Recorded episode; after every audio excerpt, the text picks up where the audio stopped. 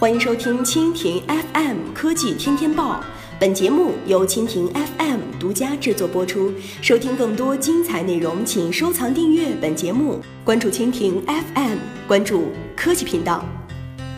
帆船题火爆朋友圈，呼唤职业尊重和理解。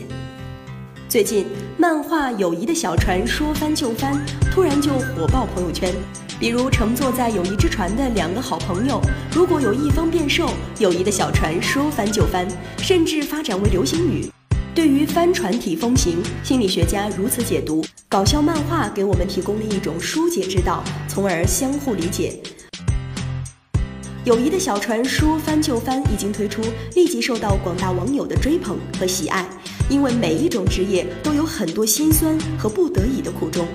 在快速发展的时代，底层群体、职业群体都很忙，都在拼命的奔波，时间很紧，也很疲惫、很累，以至于很多时候没有很好的兼顾工作和友谊，导致夫妻之间、亲人之间、朋友之间、同学之间发生很多遗憾和误会，内心很愧疚，但又无可奈何。帆船体以漫画形式戳中了职业痛点，道出了心中的委屈，疏解了心头困惑，更希望以这种公共表达的方式获得对方理解，化解彼此的误会、矛盾和积怨。帆船体的走红网络，对单位领导也是一种期盼，希望少些工作压力，少些加班，少些业绩攀比，少些对金钱和名利的追逐。对下属多些体恤，多些人文关怀，多些自由时间、空间，多些精神理解和文化福利，减轻下属的压力，让下属有时间照顾家庭，同朋友交流聚会，增进感情，保持友谊，提升下属的幸福感，增进职业幸福感，从而热爱职业，感恩领导。而帆船体实质上道出了一个共同的话语。隔行如隔山，各种职业之间由于相互了解不够、认识不够，给双方交流沟通带来了困难。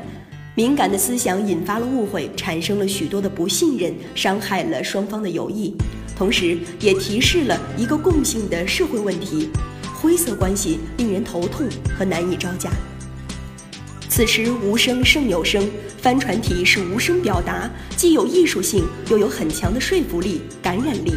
比起苍白的语言来说，表达效果强百倍，且容易被人理解和接受，所以帆船体瞬间被网友刷爆。以上就是今天的科技天天报，更多精彩内容尽在蜻蜓 FM。